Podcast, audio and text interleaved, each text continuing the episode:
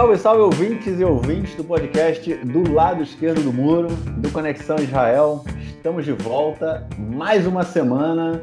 Eu, Marcos Gorenstein e João Miragaia. Fala, João. Fala, Marquinhos, como é que vai? Beleza? Tudo tranquilo, na boa. Poucos dois dias depois do, da gente ter feito a nossa live aí, foi um sucesso. Várias pessoas, é, mais de 200 pessoas é, assistiram, é, tiveram, né, foram uma média de 40 pessoas sempre o tempo inteiro, mas a gente pôde ver depois que mais de 200 pessoas é, acompanharam ao vivo. E agora, na verdade, eu não sei dizer quantas já ouviram depois que a live tá disponível, é, ficou disponível no YouTube. Para você, ouvinte, que não, não viu a live, quiser ouvir, ela está lá. A gente fez uma live, como você deve, devem estar sabendo, né? Logo após, é, é, durante, no final do, do dia da, das eleições aqui em Israel, foi na última terça-feira, a gente comentou é, as pesquisas de boca de urna que trouxeram, é, vamos dizer assim, alguma. Coloquei até o momento, né? Eram pesquisas que costumavam ser bem. É, é, é como é que chama? Medoia. É, é, ih, rapaz, fugiu a palavra agora no português mesmo. Eram pesquisas que é, davam. Exatas, exatas. Exatas, pois é, pesquisas que deram pesquisas que batiam no ponto ali, né? e dessa vez deu uma escorregada, uma escorregada importante pra caramba e a gente vai comentar disso agora no nosso primeiro bloco. Vamos lá para ele então.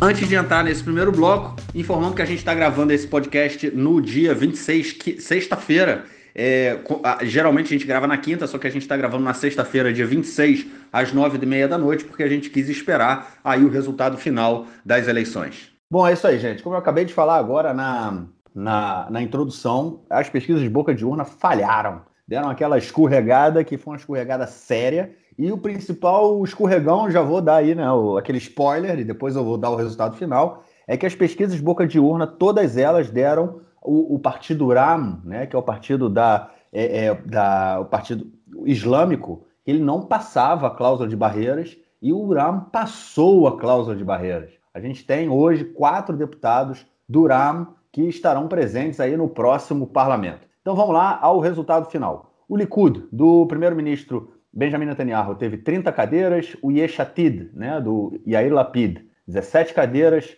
o partido ultra-ortodoxo Shas, 9 cadeiras, o partido azul e branco, né, do Benny Gantz, que é o substituto do primeiro-ministro, né, é, surpreendeu também, né, estava sempre nas pesquisas ali, nas pesquisas antes, né, da, da cláusula, antes das eleições, batendo a cláusula de barreiras, ele teve oito mandatos. É, o partido Judaísmo da Torá, também ultra-ortodoxo, com sete cadeiras. O partido Yamina, do Naftali Bennett, com sete cadeiras. O partido Avodá, né, o trabalhista, é, da deputada Merav Michaeli, com sete cadeiras. O Israel Beiteno, Israel Nossa Casa, do Avigdor Lieberman, com sete cadeiras. A lista unificada dos partidos é, de eleitorado majoritariamente árabe, é, com seis cadeiras é uma queda substancial. O partido Tikvar Hadashah, Nova Esperança, do Guidon Sar, que saiu do Likud, com seis cadeiras. O sionismo religioso, é, o que a gente costuma é, caracterizados como os carranistas fascistas, com seis cadeiras. O partido Meretz, da esquerda sionista, com seis cadeiras.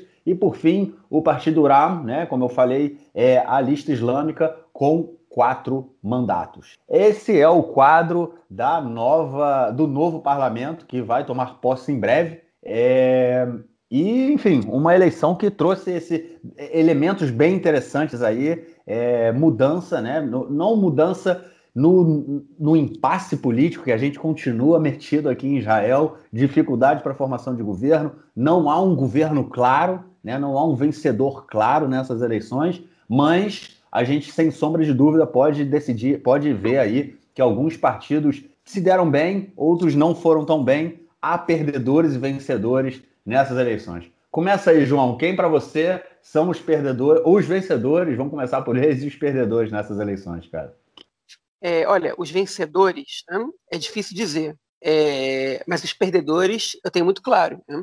Os grandes derrotados nessas eleições, é, principalmente, foi a lista unificada, que era, enfim, é o conglomerado de três partidos de eleitorado árabe, né, o Hadash, partido mais de esquerda, né, que inclusive tem um membro judaico, que é o número 6 da lista, o último a ser eleito, né, é o, o TAL, Partido Democrata Árabe, lista Democrata Árabe, chefiada pelo Ahmed que é um um sujeito já, um médico é, é enfim, conhecido já na cidade israelense, intelectualizado e que é o líder do partido, com estreitas relações com Yasser Arafat até, até a sua morte. E o Balad, que é o Partido Nacionalista Árabe, anti-sionista por definição, é, enfim, que se juntaram né, até, últimas, até as últimas eleições com, em conjunto com o URAM, que é o movimento islâmico é, Divisão do Sul, né, que representa principalmente os beduínos. Esses quatro partidos juntos tinham 15 cadeiras nas últimas eleições e, o URAM, enfim, por causa é, de algumas desavenças internas, eles se separaram, concorreram por separado é, os três primeiros continuaram juntos, como lista unificada,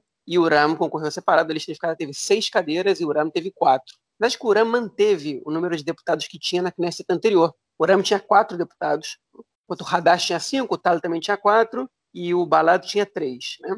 É, acho que essa conta está certa, não, não. Desculpa, o URAM, na verdade, é, aumentou um deputado. É, eles tinham três, foram para quatro. Não foi uma grande vitória, mas foi uma grande conquista o fato do URAM ter concorrido separado é, e ter quase igualado, não quase igualado, mas ter se aproximado bastante dos outros três partidos. Vale, vale dizer que o URAM, pela primeira vez na história, desde que o partido foi fundado, ele concorre sozinho. Ele tinha concorrido antes com o TAL e com o Balad e com a lista unificada, mas nunca tinha concorrido sozinho. sozinho. E dessa vez foi a primeira vez que eles concorreram sozinhos e eles tiveram um resultado bastante expressivo. Hoje eles têm mais parlamentares que todos os outros partidos árabes, né? não juntos, mas todos os outros. E eles, é, enfim, tiveram, conseguiram provar alguma coisa mas a lista unificada certamente foi o grande derrotado das eleições, é, por, por, uma série de fatores. Né?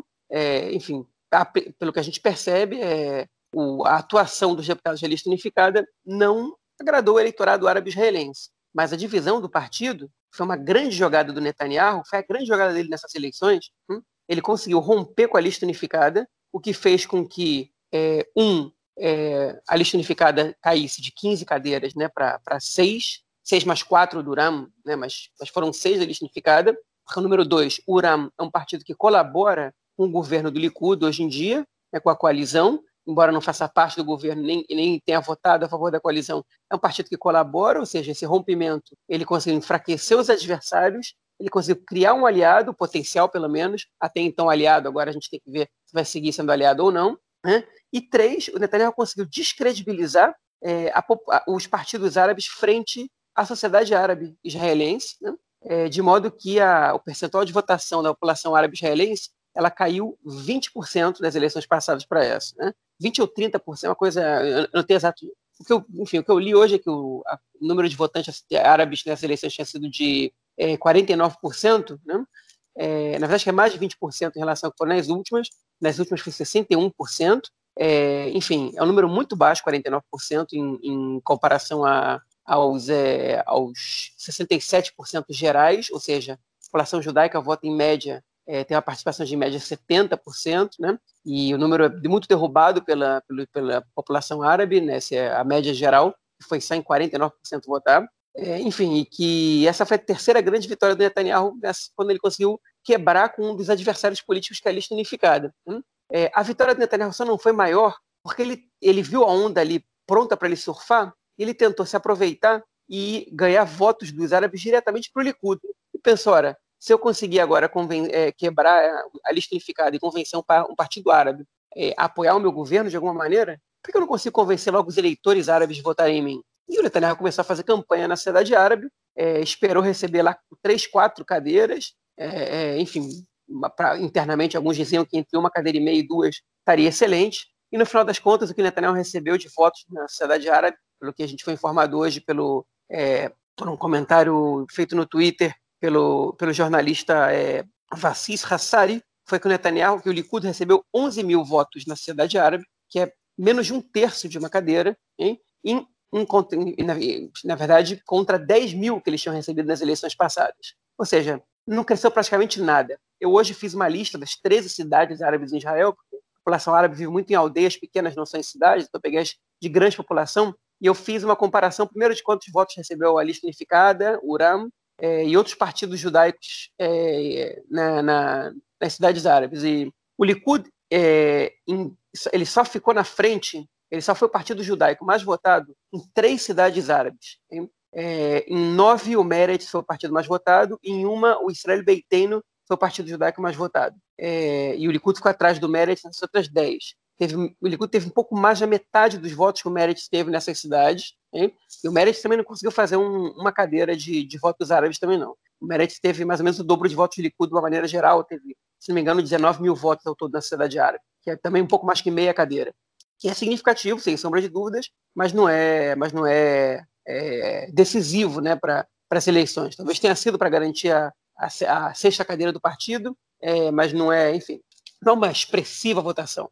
É, ou seja, é, o grande fracassado, o grande perdedor das eleições foi a lista unificada, é, e o Netanyahu, essa foi a grande jogada de mestre dele, porque se a lista unificada tivesse de alguma maneira repetido a grande, o, o, excelente resultado que eles tiveram nas eleições passadas e mantido, né, se os partidos de eleitorado árabe tivessem mantido essas 15 cadeiras, é, o Netanyahu, o bloco do Netanyahu, que hoje tem entre 52 e 59 cadeiras, né, a gente não sabe se o Yamina é do bloco do Netanyahu, se não é, é, hoje, teria, hoje estaria sem dúvidas menor, estaria na faixa dos 10, 56, 55 cadeiras, talvez, né? é, e seria impossível para Netanyahu formar o, formar o governo. Se hoje é bem difícil, seria impossível, é, principalmente por causa da, da enfim, do, do, crescimento de um partido de oposição. É, então, né, agora, essa foi aparentemente esse foi o único sucesso do Netanyahu, não o único, né? Foi, único, foi um dos dois sucessos de Netanyahu nessa campanha. É, o outro sucesso do Netanyahu foi ter conseguido impulsionar o partido sionismo religioso, né? é, enfim, um novo partido criado com figuras, com figurões velhos, né, com figurões antigos. Eram gente que saiu principalmente do Yamina, que juntou com partidos que não tinham passado a cláusula de barreira, com partidos ultra-radicais, né, é, como o, Força Judaica e o Noam, né, é um, enfim, é, que o Netanyahu prometeu para eles o número 28 do Likud, para que se eles se juntassem, conseguiu convencer o líder do partido é, União Nacional, Bezalel Smotrich, a aceitar se reunir com os outros partidos, formar uma lista conjunta, e eles conseguiram passar a cláusula de barreira, é, chegaram a seis cadeiras, inclusive, vão ter sete no final das contas, porque é o 28 do Likud, na verdade, é, é membro do, do sionismo religioso também, né? É, é a lei israelense permite isso. Então, Netanyahu ele conseguiu é, criar um aliado praticamente do zero, porque os partidos por separado dificilmente passariam a cláusula de barreira, e em conjunto eles conseguiram passar, passaram até com uma, uma vantagem razoável, no final das contas, Netanyahu ele fez campanha para esses partidos, ele sugeriu a eleitores do Likud que votassem no Partido Socialismo Religioso para garantir que eles passassem a cláusula de barreira, é, e isso também deu para ele um sustento, né, uma base de sustentação. Mas o Likud, especificamente, caiu de 36 cadeiras para 30. Se contar essa do que vai para o socialismo religioso, é, é cai para 29, né?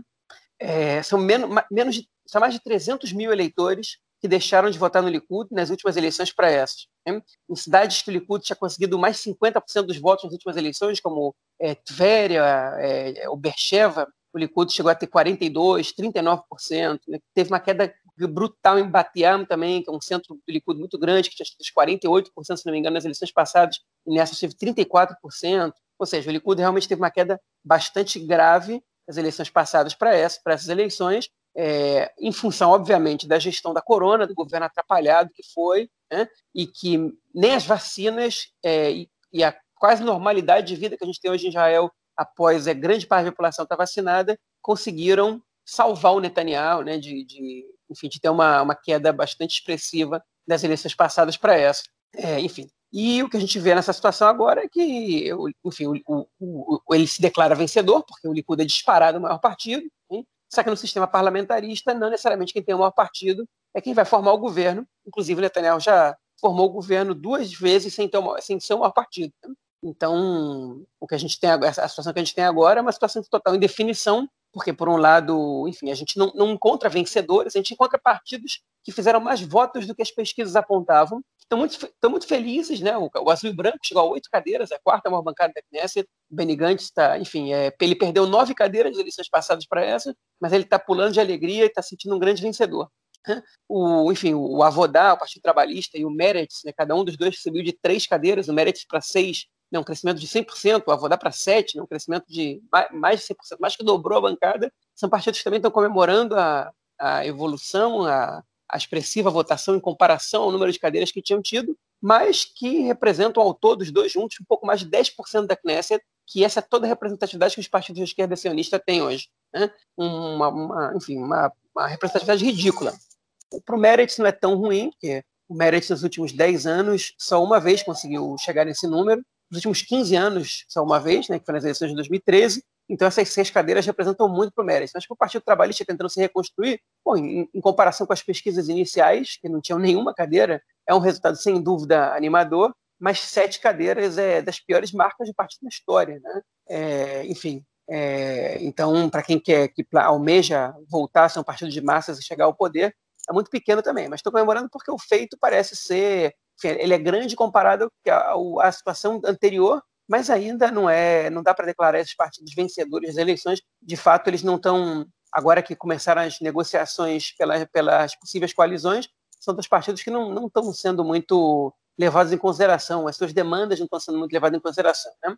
É, enfim, a gente tem outros perdedores na, na lista. A gente poderia dizer, né? além do Likud, que de alguma maneira saiu perdedor, e, do, e da lista unificada, a gente tem também, é, a gente tem também o partido é, Nova Esperança, do, do Guidon Sar, ex-membro do Likud, que, que ele, enfim, se declarou candidato a substituir o Netanyahu, né, que é, alguns o julgavam como um provável primeiro-ministro, candidato a primeiro-ministro, apareceu muito forte nas primeiras pesquisas, chegou a bater quase 20 cadeiras, né, nas pesquisas de opinião, se quem era a pessoa mais adequada para substituir o Netanyahu, muitas vezes ele era o mais votado, e ele terminou com seis cadeiras, murchou totalmente. Os eleitores de esquerda optaram, começaram a optar por votar no partido Yeshati, os eleitores de centro-esquerda, é, e deixaram o Guidon Sar, vindo que ele não emplacava, eles preferiram ter um voto mais certo, pelo menos, é, é, ideologicamente coerente, e os mais à esquerda é, foram largando ele de mão no final, com medo de os partidos de esquerda não ultrapassarem a cláusula de barreira, ou do azul e branco, e o, o Nova Esperança terminou com seis cadeiras. O Iamina, do Naftali Bennett, outro que também se declarou candidato a primeiro-ministro, que chegou a ter 22 cadeiras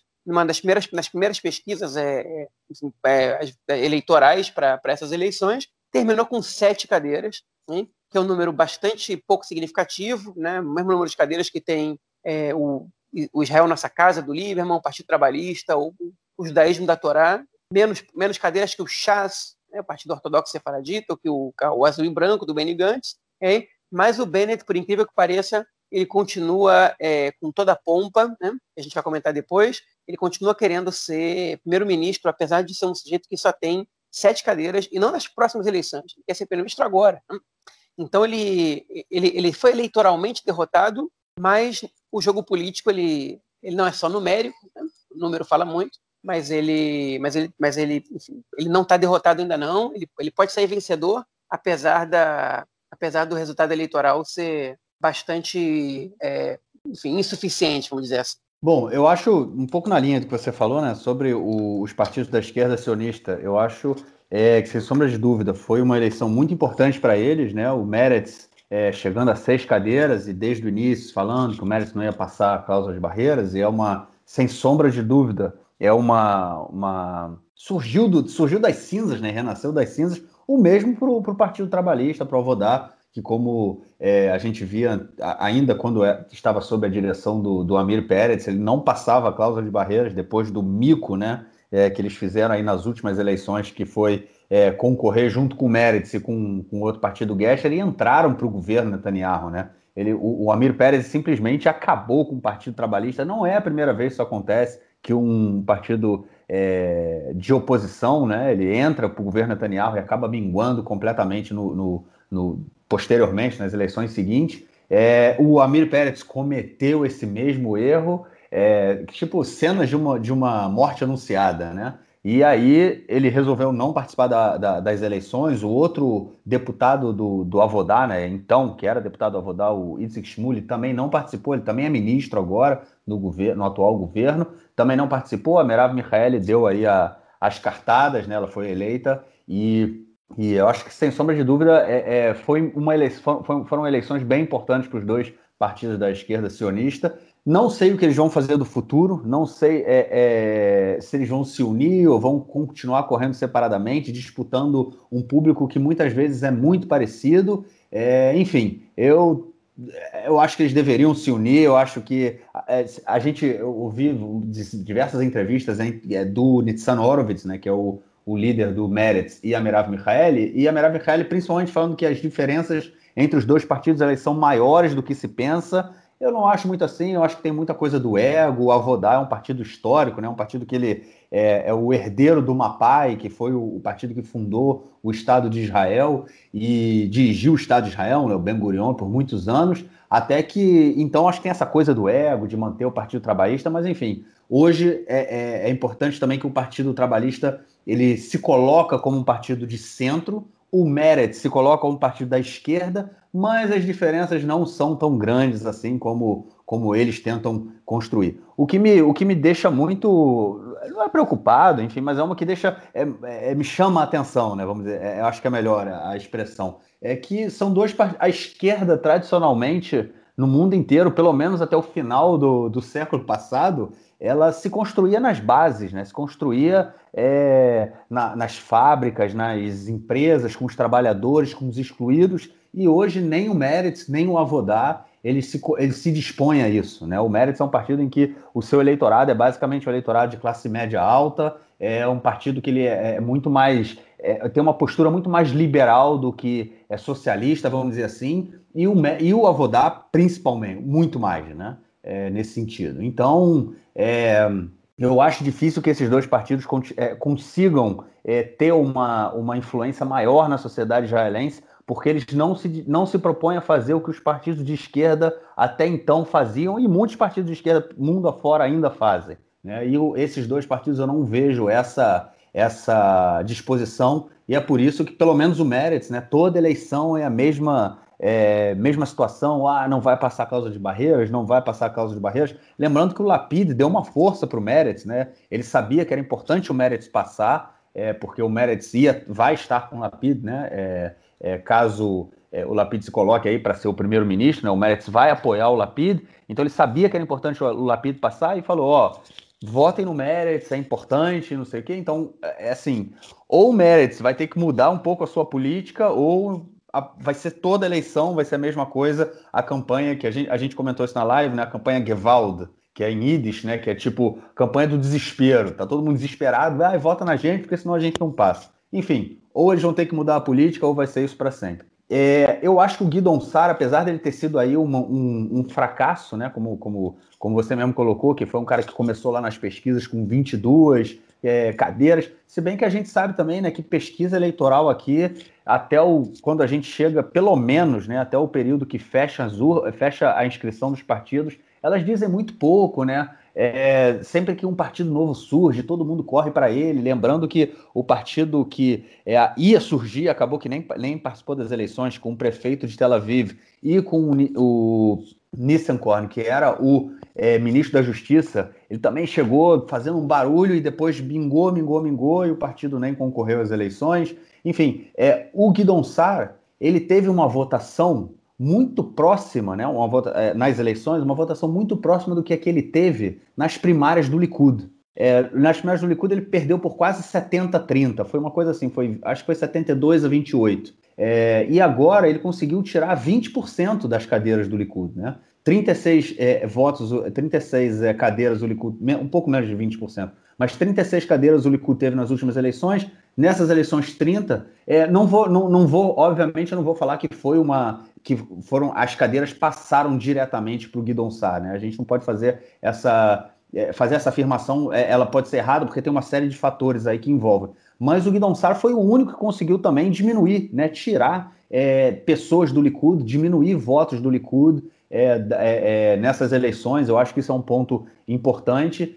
o Guidon Sar falou que agora, né? O ego não vai fazer parte da, da da, da, da, da para ele, pelo menos, né, da formação do novo governo, diferentemente do que é, o Bennett está colocando aí, como você mesmo falou, João. O cara está com sete cadeiras e quer dar as cartas, quer ser o primeiro-ministro, enfim. Mas a questão mais interessante aí, da, e como você apontou, da, da lista unificada, né, é o seguinte: a lista unificada vai ter que se repensar, né, porque eu acho que ela mostrou que ela está um tanto quanto não, não por conta do da, não só por conta da votação que ela teve, mas por conta da votação que o Ram teve. A lista unificada está um pouco distante ou muito distante do eleitorado árabe, né? do que o eleitorado árabe quer, do que o eleitorado árabe pensa. porque o, o discurso do Ram era um discurso de é, não necessariamente entrar para um futuro governo com Netanyahu, mas um, um, uma política de trabalhar em conjunto,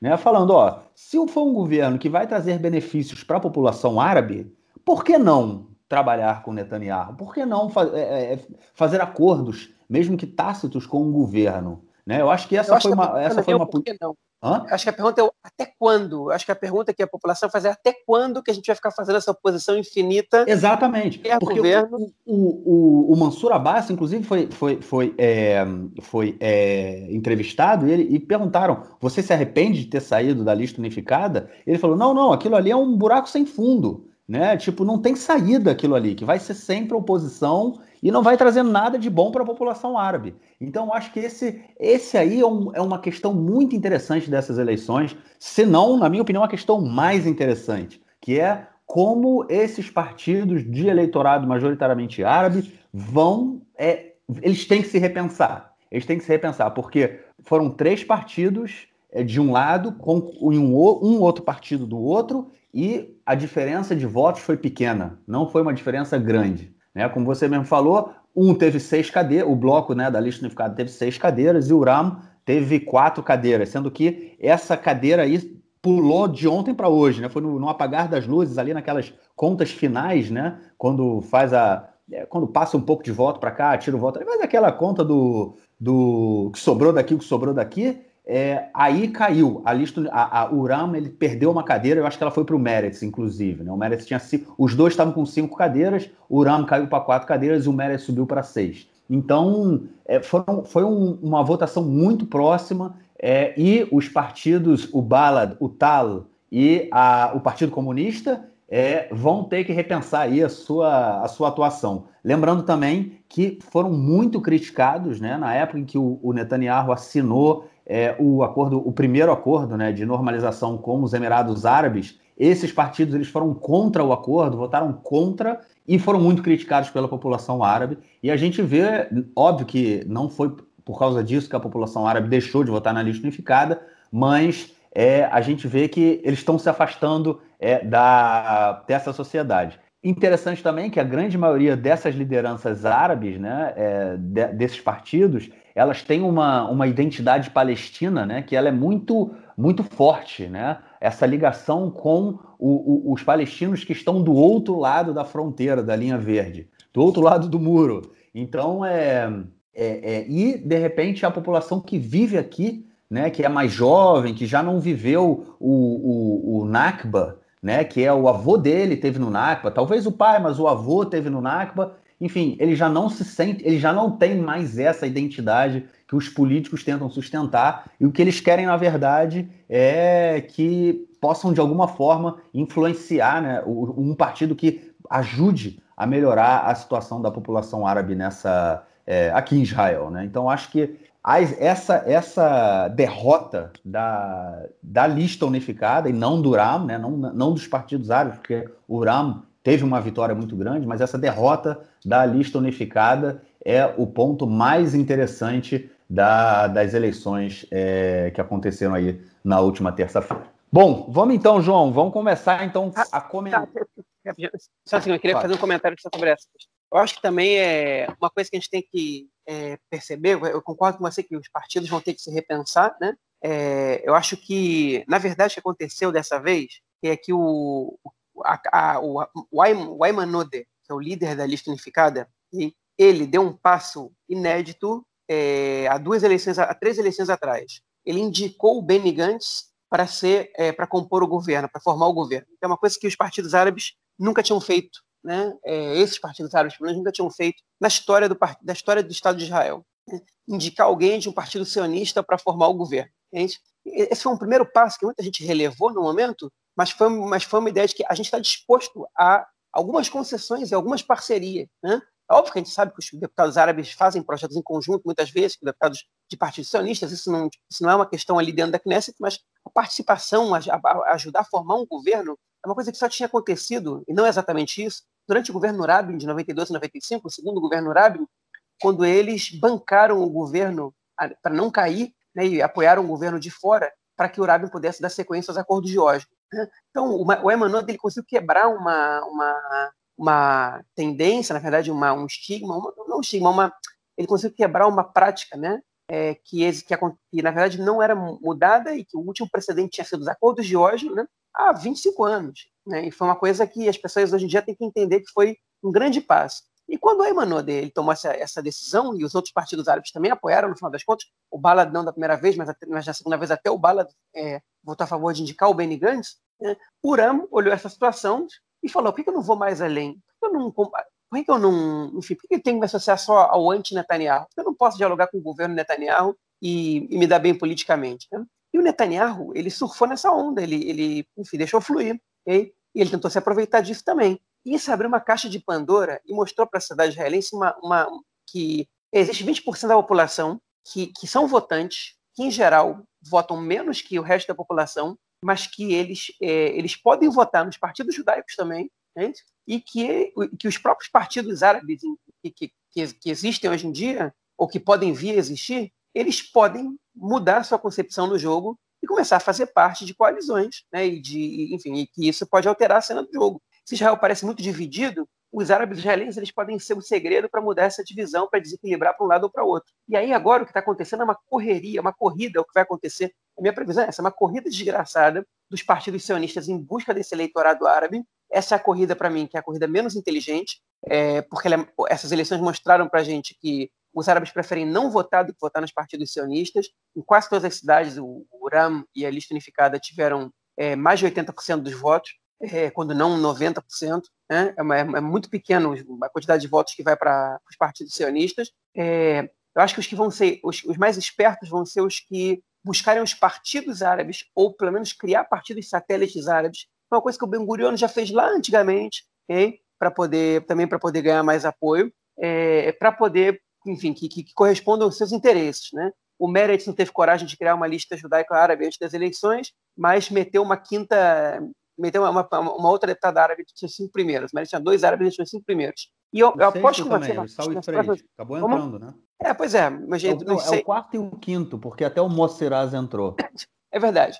É, o, o Likud também colocou deputado árabe, colocou uma representante árabe, né? O, o Yeshatid, eu aposto com você que nas próximas eleições vai ter um árabe ali entre os seus dez primeiros lugares. O Partido Trabalhista tem uma árabe no sétimo lugar. Enfim, quase todos os partidos vão colocar porque eles vão começar, eles vão começar a correr atrás desse eleitorado. E a resposta que a população árabe deu foi: a gente quer vocês é, atuando no governo, não só na oposição. Né? A gente quer que vocês ajudem a mudar a nossa vida de uma maneira mais consistente. E, enfim, e, gente, e o primeiro partido árabe que fez isso ganhou o nosso voto. Então, eles não estão tão dispostos assim, pelo menos até agora, a votar num partido sionista. Eles até, inclusive, preferem não votar do que votar no Partido Sionista, né? Enfim, diminuiu muito o percentual de votação dos partidos é, da população árabe das eleições passadas para essas eleições. Mas é, eles podem votar em partidos árabes que, é, enfim, que, estejam dispostos a de alguma maneira participar. E isso da outra vez já foi sentido, porque das eleições de, de setembro de 2019 eles tiveram 13 cadeiras, e foi as eleições que eles depois delas eles indicaram o Gantz para ser primeiro-ministro, e nas eleições de março de 2020 eles ganharam duas cadeiras a mais né, foram 15 cadeiras, inclusive de judeus, né, porque eles viram, bom, eles estão dispostos até indicar o Gantz e derrubar o Netanyahu, eu posso votar na lista unificada, porque eu sei que, enfim, porque eu sei que eles querem de alguma maneira participar. Que foi uma crítica que, inclusive, o Meredith recebeu, né? Tá 20 anos na oposição, tipo, vocês estão deixando de ser relevante. E aí o Meredith começou a falar que, na, na, na situação atual, o Meredith aceita sentar num governo com pessoas que nunca antes tinham pensado. A gente vai comentar no próximo bloco. Mas, enfim, e aí é, é essa, essa, é a grande diferença, que agora hein, é, os árabes eles foram percebidos como, é, como, como, como, eleitores e como partidos que podem fazer diferença na formação da coalizão e que eles podem ser muitos eleitores e que podem ser partidos numerosos, com, grande, com um número grande de assentos na Knesset e que isso pode fazer diferença no futuro.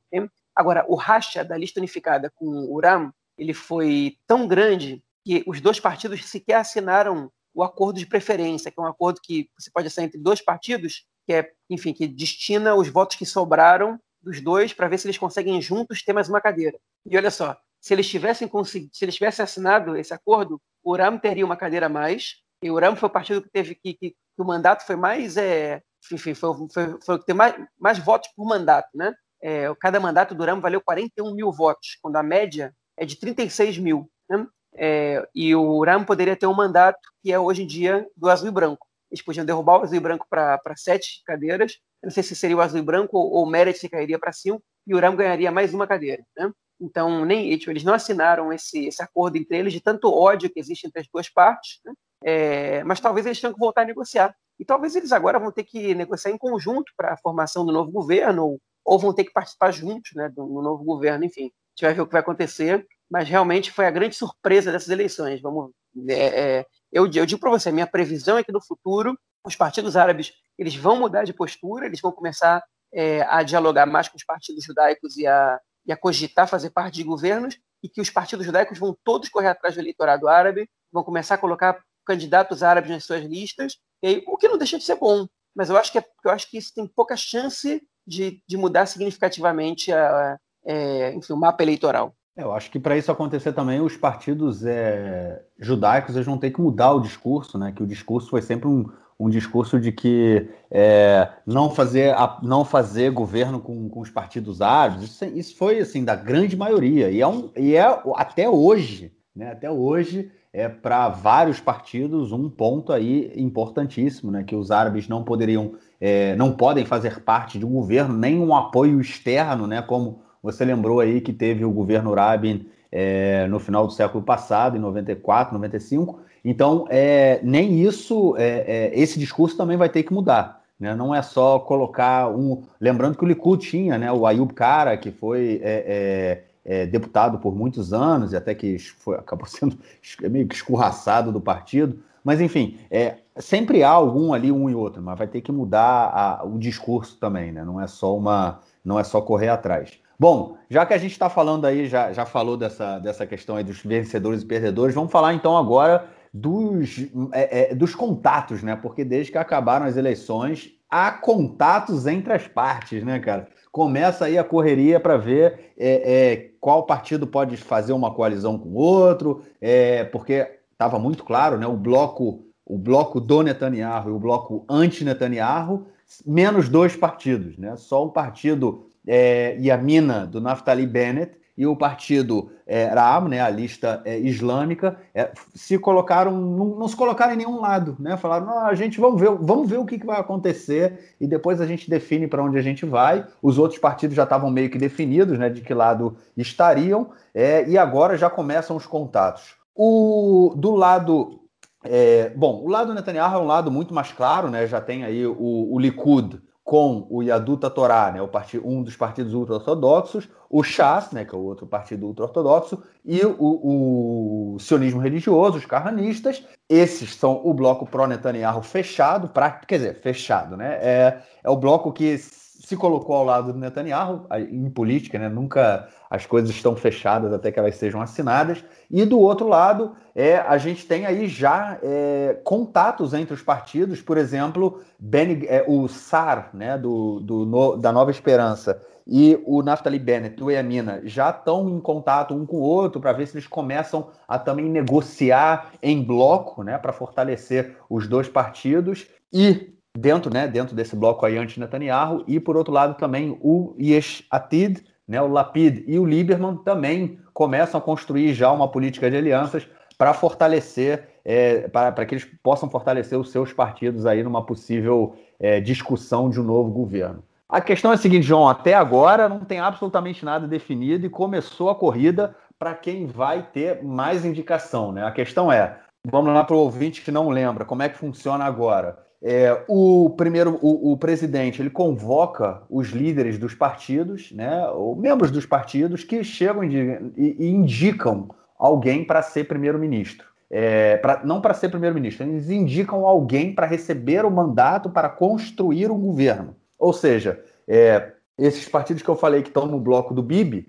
eles vão indicar o Bibi. E eles somam 52 mandatos, 52 cadeiras. O partido que está, os outros partidos que estão no bloco anti-Bibi, vão indicar um outro nome que ainda não está claro quem vai ser. É, as discussões já começaram. Mas o, o Reuven Livre, né, o presidente de Israel, ele vai receber essas indicações e vai chegar à conclusão de. vai decidir qual candidato, qual deputado tem mais chance de montar o governo. E aí ele indica, ele dá o mandato para esse deputado para que ele tente montar o governo. E aí começa toda a discussão para a formação da coalizão. Além desses blocos aí que estão se construindo, também já há tentativas de puxar desertores, né? Por exemplo, o pessoal do Likud já começou a dar aquela atacada no pessoal que saiu e foi para o partido do, do Guidon Sar para tentar trazê-los de volta é, para que formem o governo com Netanyahu. João, a corrida começou, né, cara? A corrida começou. A gente não sabe quem vai conseguir chegar no pódio primeiro, se é que alguém vai conseguir chegar no pódio,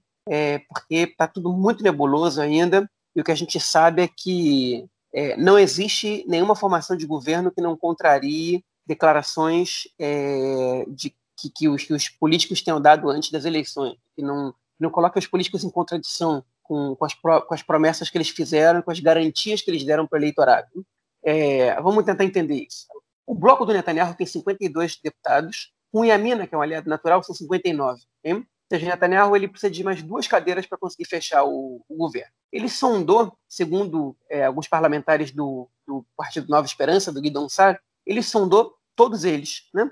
É, prometeu mundos e fundos, prometeu ministério, prometeu o Ministério da Educação para Yael Chacha Bitono, prometeu para o Guidon Sar rotação, que daqui a um ano ele seria primeiro-ministro, prometeu outras coisas para outros deputados e o Guidon Sar disse que dessa vez não vai ter, não vai, do partido dele não vai ter nenhum, nenhum desertor e que o Netanyahu pode tirar o cavalinho da chuva, que isso não vai acontecer. É, e até agora todos os, os deputados do, do, Nova Esperança disseram o mesmo, todos que pronunciaram pelo menos. Enfim, então a gente fica nessa nessa expectativa para ver o que vai acontecer, porque o Nova Esperança tem um deputado pelo menos, o outro não foi eleito, né, que é da lista do, dos que era do Telem, do, do, do Bugui Alon, que se juntou no antigo azul e branco, e que foram os primeiros a atrair o partido e entrar no governo Netanyahu, né? que é o, é o Hendel. Ele está aí no, no governo, ele, tá, ele foi eleito, né? o, o companheiro dele, o Tzvika Hauser, não foi.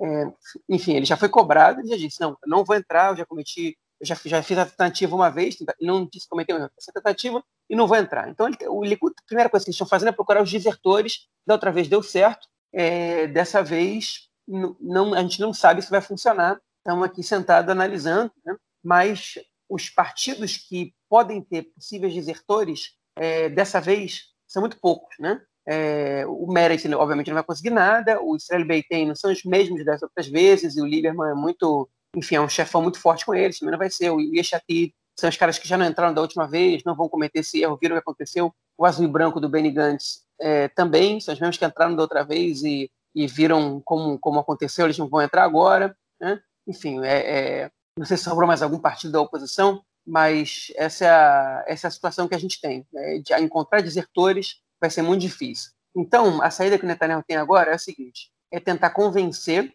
é, Uram né, de apoiar o governo por fora, porque o Uram fazer parte da coalizão é impensável, né, é, que o Uram deu voto para aprovar um governo de minoria, o que é permitido em Israel. Ele não precisa ter 61 deputados no governo, ele precisa ter um governo apoiado por 61 deputados. Né? O governo pode ter 10 pessoas, 10 deputados, mas 61 deputados têm que aprovar o governo na sessão da Knesset quando a coalizão é apresentada. É, com esses quatro deputados do Uram, Netanyahu poderia ter 63 e, é, enfim, com essa aprovação, ele poderia formar um governo de minoria com o Yamina. Okay? Mas mesmo esse governo de minoria, a gente comentou na live, né? Na live a gente comentou só as possibilidades de governo formado pelo Netanyahu, porque os três cenários a princípio depois se corrigiram, mas mesmo assim eles apresentavam é, é a vitória do, do, bloco do Netanyahu com o Yamina é, nos três deles, por 61 a 59. Então a gente comentou isso lá. Já não seria um governo fácil para o Netanyahu, porque ele seria o elemento mais à esquerda do governo, que é para ele bastante incômodo. Ele gosta de a gente tanto à esquerda dele quanto à direita dele, para ele culpar os dois lados é, por não aprovar projetos e poder culpar cada um dos lados pela não aprovação de projetos, pela não tomar por não tomar determinadas decisões. É, enfim, ele responsabiliza um dos dois lados e consegue se manter é, neutro. E para ele é seria muito difícil é, ter que ter, ter, que aceitar uma pressão dos partidos que estão mais à direita que ele em determinados aspectos, né? É, frente ao seu eleitorado, porque ele sabe que tem exigências de partidos que ele não pode cumprir. Se ele cumprir, ele vai ter um problema internacional muito grande com o governo dos Estados Unidos e etc. Então já seria complicado. Seria mais complicado ainda porque o Naftali Bennett do Yamina ele ia vender muito caro a entrada dele no governo. Ele vai vender a entrada dele muito caro no governo, não importa se é com o Netanyahu ou sem o Netanyahu. Ele vai, ele vai exigir muito, hein? É, mesmo com as sete cadeiras, que é o número irrisório que ele conseguiu, ele vai exigir muito É, ele, já, ele já passou por muitas negociações com o Netanyahu. Da última vez, ele, ele, exigi, ele foi o último a entrar, porque ele exigiu muito. Ele tinha também, na faixa dessa faixa, oito cadeiras só, é, porque ele sabe que o Netanyahu precisa dele. E, enfim, ele foi muito esculhambado pelo Netanyahu, ele e a, e a número dois dele, a Elia Tchaked, e ele, enfim, já, já seria uma dor de cabeça para o Netanyahu. Agora a dor de cabeça aumenta mais ainda, porque o Netanyahu tem que botar um partido árabe, que é um movimento islâmico, é o único dos quatro partidos árabes que, que é religioso, né? Se os militantes dos partidos, ou seus membros são religiosos, é outra história. O Likud também tem pessoas ortodoxas dentro do partido, mas não é um partido religioso. O Uram é o único partido que é religioso. Hein? Agora, né, os, os, jornalistas são muito espertos aqui. Eles fizeram uma série de perguntas para o Mansur Abbas, líder do, do em entrevistas agora, entre as eleições e o dia de hoje. Né? Você, entre, entre o resultado das eleições e o dia de hoje, né, e perguntando para ele, você considera o Hamas um grupo terrorista? Né? E ele disse que não, que não considera o Hamas um grupo terrorista, ele não se considera sionista e diz que não não compactua da ideia de que já é um Estado do povo judeu, né? Enfim, essas são é, exigências básicas que o Netanyahu, por exemplo, faz dos, dos palestinos para eles assinarem um acordo com Israel. Né? E mesmo que o Netanyahu esteja disposto a relevar é, essas posições do Mansur Abbas, o, o pessoal do, do, do, do sionismo religioso, o Smotrich, o, principalmente o Ben-Gvir, né, que são pessoas é, com um nível de racismo bastante alto em relação à população árabe, é, jamais teriam dispostos a aceitar. Né? O Smotrich nunca cogitou fazer parte de um governo apoiado pelo Ram. É, o Ben-Gvir até aceitou, disse se eles conseguirem, se eles revirem algumas posições, pode ser, mas o Smotrich nunca cogitou, falou que não existe isso. E agora, ele, enfim, eles, eles, eles disseram isso não vai acontecer, a gente não vai, vai apoiar um governo desse. É, e, e, bom, não tem a menor chance. Se, se eles apoiarem o governo, a gente está fora. E o Naftali Bennett é, também é um sujeito que não vai poder, não vai conseguir explicar para o eleitorado dele participar de um governo apoiado pelo Uram, quando, é, quando o tempo inteiro a crítica dele foi, é, enfim, não, existe um governo apoiado pelo, pelos partidos árabes. Então, essa dor de cabeça Netanyahu vai ter que enfrentar e vai ser muito difícil para ele é, é, sair dessa sinuca de bico. Por outro lado, qualquer, qualquer pensamento que a gente tem que os outros 61 deputados né, não fazem parte do bloco Netanyahu, sem contar o Yamina, conseguem formar um governo, né, também esbarra em muitos problemas. Por mais que o Meretz, o Lieberman e o Guidon Sar já tenham aceitado, por exemplo, é, é, é, esquecer suas diferenças, que são muitas, só para poder tirar o Netanyahu do poder, né, é, o Guidon Sar fazer parte de um governo apoiado pelos partidos árabes é, é muito difícil de acreditar que vai acontecer, a gente acreditar que vai acontecer também. Hein? É muito difícil acreditar. Além do mais, o Uram, hein? segundo um especialista comentou agora no canal 12, que o nome não esqueci agora, é, quando ele comentou agora, ele falou o seguinte: o, o, parte do sucesso do Uram é que eles conseguiram mostrar que eles não estão no bolso da esquerda, né, da centro-esquerda. É, então, que eles fazem negócios com a direita também. Se eles apoiam um governo Frankenstein desses, só para derrubar o Netanyahu, com pessoas como Guidon Saar, é, como, enfim, é, como Lieberman, né, ele, ele se queima e, e, ele comete um suicídio político pro resto da vida, o Mansur Abbas. Assim, ele não está disposto a fazer isso. A lista unificada, bem ou mal, já recomendou o Gantz uma vez. O Mansur Abbas, é, enfim, ainda não. Ele não pode fazer uma coisa dessa. Então, é, é também é muito difícil imaginar uma situação dessa. Né? É, por outro lado, o Mansur Abbas também, se ele apoia um governo que tem, como, tem o Ben-Gvir e o Smotrich como participante, também vai ter um problema muito grande. Então, é, os partidos estão começando a pensar é, em alternativas que talvez não incluam a participação do, do, dos partidos árabes, e aí o leque de opções é muito pequeno. Né? O, o Bennett ele está sendo procurado por todo mundo, todo mundo quer conversar com o Bennett, é, porque ele parece ser o neutro da balança. Foi o papel que o Israel Beiteno, que já nessa casa do Avidor Liban, teve nas, nas, vezes anteriores. Então o Bennett ele, ele já conversou com o Lapid e com, com Netanyahu, okay? e segundo o Barak Ravid, que é um jornalista do Canal 13, colunista do Aretz também, perdão, não Barak Ravid, segundo Raviv Drucker, que é um jornalista do Canal 13 e, e também colunista do Ares, é, o Bennett ele, ele, ele, ele quer é o seguinte: ele quer ser primeiro-ministro e o primeiro na rotação. É, e, e, e, ele também quer outras coisas, por exemplo, é, a presença da Knesset, né? É, que pedir muito para alguém que tem sete cadeiras, mas tudo bem. Ele quer, ele quer ser primeiro-ministro, primeiro da rotação com o Lapid. Se o Lapid não der isso para ele, ele vai correr para o bloco do Bibi. Né? Essa é a ameaça que ele está fazendo. Ele aceita ir para o bloco do Bibi, receber, sei lá, o Ministério da Defesa, e ficar quieto por lá. É, isso é o que o Barack da vida apurou. E a Daphne Alielo, que é, a, que é uma é, jornalista política também no Canal 12, ela apresentou agora qual é, o, qual é a proposta que existe para esse governo de substituição Netanyahu. Ela disse que o Yair Lapid não quer perder de jeito nenhum a, a, a possibilidade de ser o primeiro a recomendar um a ser recomendado para formar o governo, ele já está negociando e que a ideia dele é a seguinte: é um governo de uma de um, de um enfim, a formação de um governo é, de emergência okay, nacional por um ano, okay, é, que, que, que, que inclui uma coalizão de 52 deputados composto pelo Partido Trabalhista, pelo Azul e Branco, pelo Iamina, pelo Nova Esperança, pelo Eixatid, pelo pelo Israel Nossa Casa. Okay? O Meretz e a lista unificada ficariam de fora okay? é, e, e, aprovariam o governo de fora okay? é, só pela possibilidade de tirar o Netanyahu. É, teria uma, uma, rotação entre o Bennett e o, e o Yair Lapid para primeiro-ministro. Eles aprovariam o orçamento, seria a primeira medida deles, é, e eles não aprovariam nenhuma lei anti-Netanyahu pessoal perdão, como por exemplo uma que, é, que, que impede que ele seja é, que uma pessoa que está sendo julgada como, como réu na justiça já, já é, possa formar o governo. Né? Então é, é por, por, enquanto é isso. Além disso, é durante a proposta que depois desse um ano que eles consigam agregar os partidos ultra-ortodoxos, são o Chas e, e o judaísmo da Torá, que depois de um ano na oposição eles entendam que é melhor estar no governo do que estar na oposição, okay? e assim eles não dependeriam dos votos do Meretz da lista unificada, é, enfim, que, que, tão, que, estariam na oposição, mas aprovariam o governo. Né?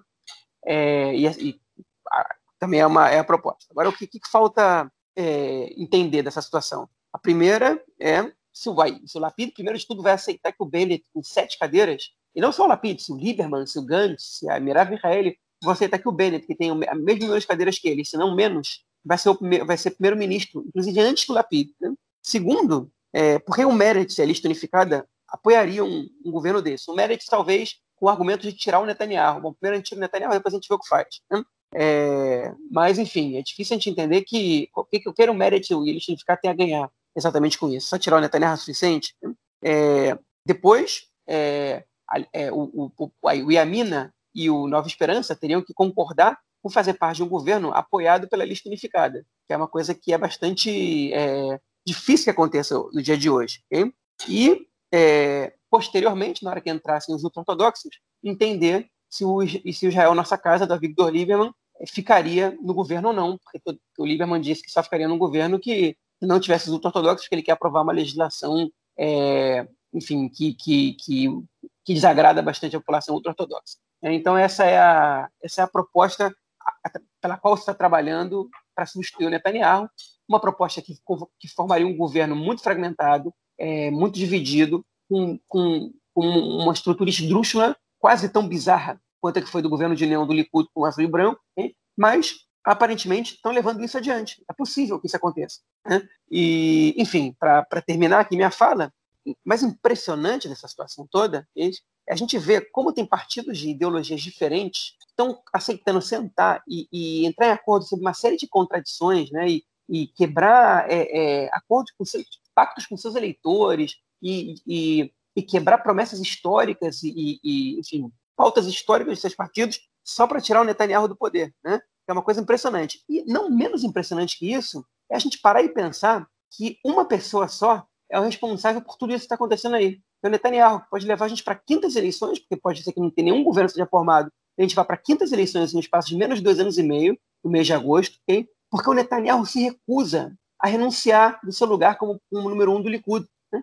Porque um, um, ato do Netanyahu dizendo o seguinte, pessoal, estou fora. O número dois do Likud assume, não sei se é o Israel Katz, se é o Yariv Levin. Eu digo para você, Marquinhos, que em três semanas a gente teria um novo governo facilmente armado e contaria com todos os partidos de direita aí da Knesset, o Likud, né, talvez não com o sionismo religioso, mas com o Likud, com o Nova Esperança, com os partidos ortodoxos, com o Iamina, né? É, enfim, talvez com o próprio Yeshati, talvez com o próprio Azul e Branco, né? Tem mais de 90 deputados, talvez com o Israel Nossa Casa, do Lieberman, tem mais de 90 deputados que aceitariam fazer parte de um partido, de, de, de um governo é, de direita, de centro-direita, talvez, é, que não entram, e parte deles não entra hoje só por causa do Netanyahu. É impressionante o que um homem, uma pessoa, consegue fazer a bagunça que o Netanyahu consegue fazer, né, é, simplesmente por estar é, é, envolvido na justiça, justiça e saber que o seu lugar como primeiro-ministro é crucial para que ele tenha essa sobrevivência política assegurada. Né?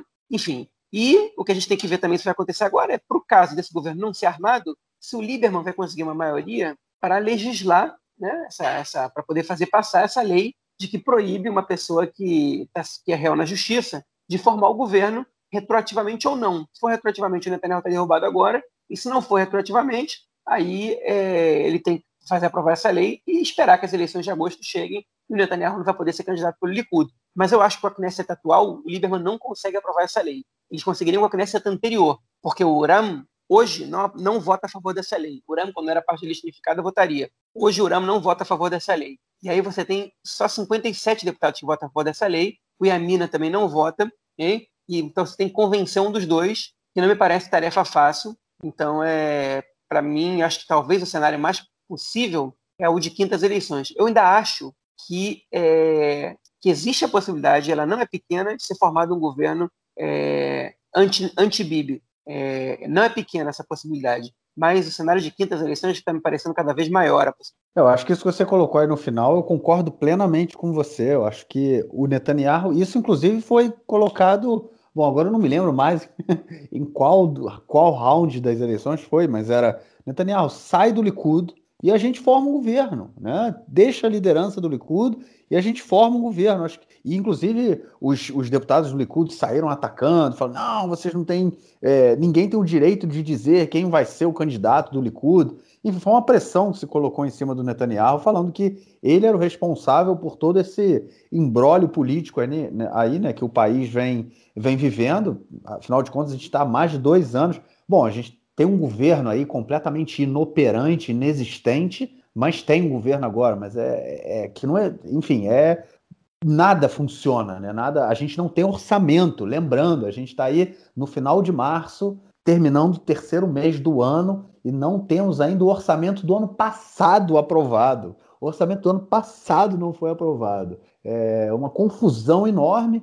É, não, é sem sombra de dúvida. Se o Netanyahu falar assim, beleza, galera, já deu, tô vendo aí que ninguém me quer, então vou embora. É, e, assim, é importante dizer também que o Netanyahu não é um vencedor, ele tenta se construir o tempo inteiro assim, né? Mas ele não ele tá dois anos sem conseguir montar um governo, né? Montou esse governo Frankenstein aí com o Benny Gantz, mas, tipo, não consegue, ele não tem um, um governo estável, não tem. E eu acho o seguinte: qualquer governo, é, talvez um governo, talvez se o, o Yamina é, entrasse, entrar para um governo Netanyahu, né, e aí for formado esse governo com o Likud, os dois partidos ortodoxos, o Amina e os carranistas, aí sim pode ter alguma estabilidade. Pode ter alguma estabilidade, pode ser um governo que, que caminhe por algum período. Porém, eu acho que qualquer governo diferente desse, que seja formado, a gente vai para um quinto round de eleições daqui a menos de um ano ou um ano. Da mesma forma que a gente fez agora, a gente vai fazer,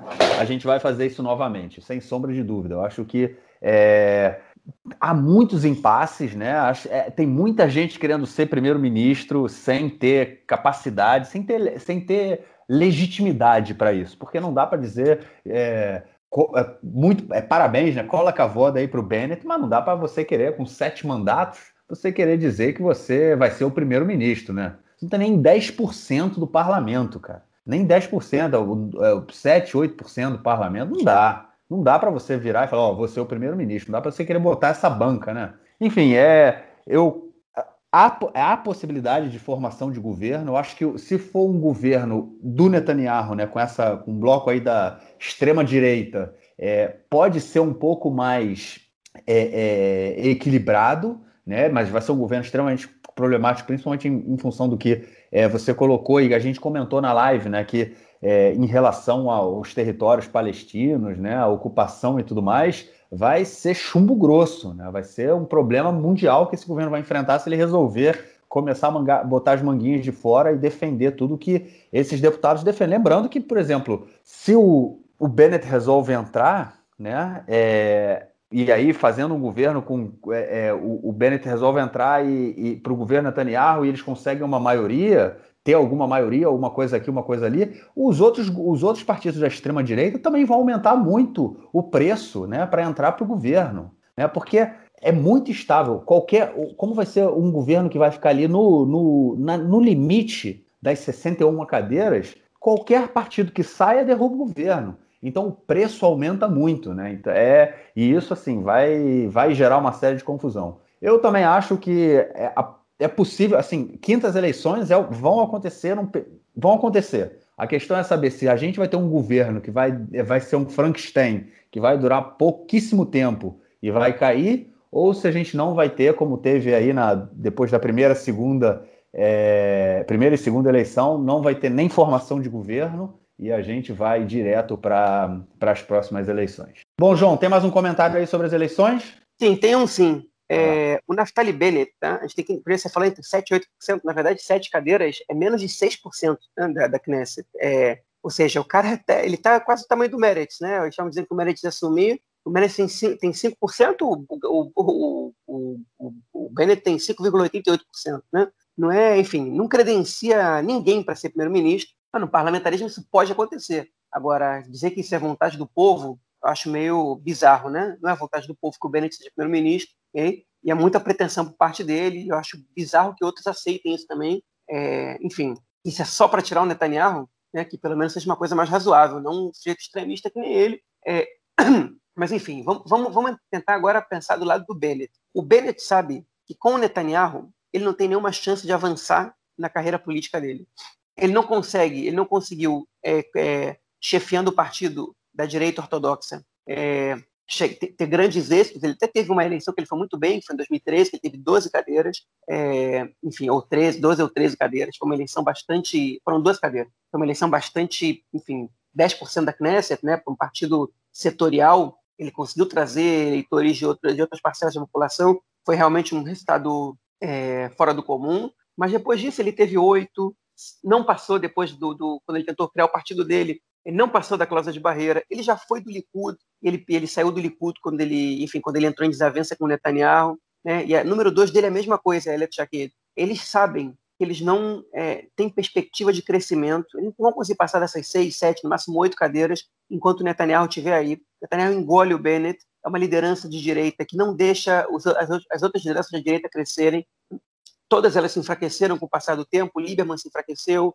é, enfim, o, o, Bennett agora se enfraqueceu, outras internas do Likud, como o Carlon ou o Guidon Sar, todos eles perderam muito espaço? Netanyahu não deixa as pessoas crescerem, enfim, e a única pessoa que era forte o suficiente para bater com ele, que já não está mais aí, é o Ariel Sharon, que inclusive venceu ele nas primárias, é, e, enfim, de, de, todo o resto, Netanyahu, ninguém consegue competir com ele. E o Bennett, obviamente, não vai virar de lado, não vai virar de esquerda, né? É, enfim, como a Tsip Livni, que mudou de um lado para o outro, foi mudando aos pouquinhos acabou terminando na esquerda. É, ele não vai passar para esse lado, não vai passar nem para o centro, porque o Bennett não é um cara de, de centro, mesmo que ele tentasse ser, o é, enfim, ele não é, o discurso dele não cola, o passado dele condena, é, ele é muito associado com a direita, ele é mais radical que o Netanyahu em muitos aspectos, e, e ele precisa eliminar o Netanyahu da, da, da vida dele. Mas o Bennett não pode errar. Ele não pode entrar num governo para derrubar o Netanyahu e trair os seus eleitores de direita. Se ele faz uma coisa dessa, o Guidon Sar parece já não está mais muito preocupado com, com, o futuro político dele, depois dessas seis cadeiras. A gente vai ver agora. Mas quando ele toma essa decisão de sair do Likud e criar o seu partido, ele sabe que não tem volta, é um caminho sem volta. Né? É, e, e o, o, Bennett, ele, ele não quer abandonar a vida política, ele queria, enfim, ele está aí há muito tempo trabalhando por essa possibilidade de ser primeiro-ministro, ele viu a chance aparecer nos olhos dele quando ele foi muito bem nas pesquisas e por isso que ele não pode se dar o luxo de entrar num governo que, que, que não é de direita é, só para derrubar o Netanyahu sem que ele seja primeiro-ministro. É, é, é, impensável isso. O Bennett não vai aceitar essa situação. É, e, e para entrar no governo Netanyahu, ele também vai ter que cobrar muito caro, porque senão ele vai ser visto sempre como o cara que o Netanyahu consegue domar e vai perder muito prestígio, muita moral. E quando o Netanyahu pendurar as chuteiras, o Bennett não vai ser visto é, como, a, é, enfim, pelo menos unanimamente, como a próxima liderança substitui Netanyahu dentro do campo da direita. Então, isso explica também o lugar que o Bennett está ocupando aí, e os outros sabem disso. Né? É, ele está usando essa, ele sabe que cada, cada duas, três cadeiras são muito valiosas, entende? e ele é, não é que ele não entra no bloco anti-Netanyahu porque ele, porque ele é, é, enfim, tá, é, não, não quer abrir mão do, do, do enfim, do, do da, da, dessa ideologia e tudo mais, porque ele sabe que isso é suicídio político para ele. Ele sabe que ele não pode entrar num, num bloco desse, porque trocar o Netanyahu não vai satisfazer os eleitores dele. Ele precisa dar outra coisa para os eleitores dele. Então, é, a gente vai ter que lidar com um sujeito megalomaníaco né, nessa situação, um cara que entende que, que o céu é o limite para ele, e na verdade só o céu interessa, hein? e ele vai exigir o céu Então, eu acho que a o Yair Lapid ele devia esquecer o Bennett e começar a pensar na possibilidade de formar um governo que não precise do Bennett.